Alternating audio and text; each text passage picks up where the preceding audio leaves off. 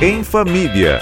A Rádio Bandeirantes fala sobre criação e educação de filhos e filhas, com a editora executiva da revista Pais e Filhos, Andressa Simonini. Tudo bem, Andressa? Tudo bem, e você? Tudo jóia, assunto polêmico hoje, porque tem um estudo que mostra que algumas crianças não usam capacetes quando andam de bicicleta e a gente sabe que isso é um assunto preocupante porque causa muitos acidentes. Sim, isso é um estudo dos Estados Unidos que uma em cada cinco crianças não usam capacete. Então, eu acho que é um assunto que está até em pauta, né, em relação aos patinetes que tem aí nas ruas de, de São Paulo, do Rio, enfim, do, do Brasil.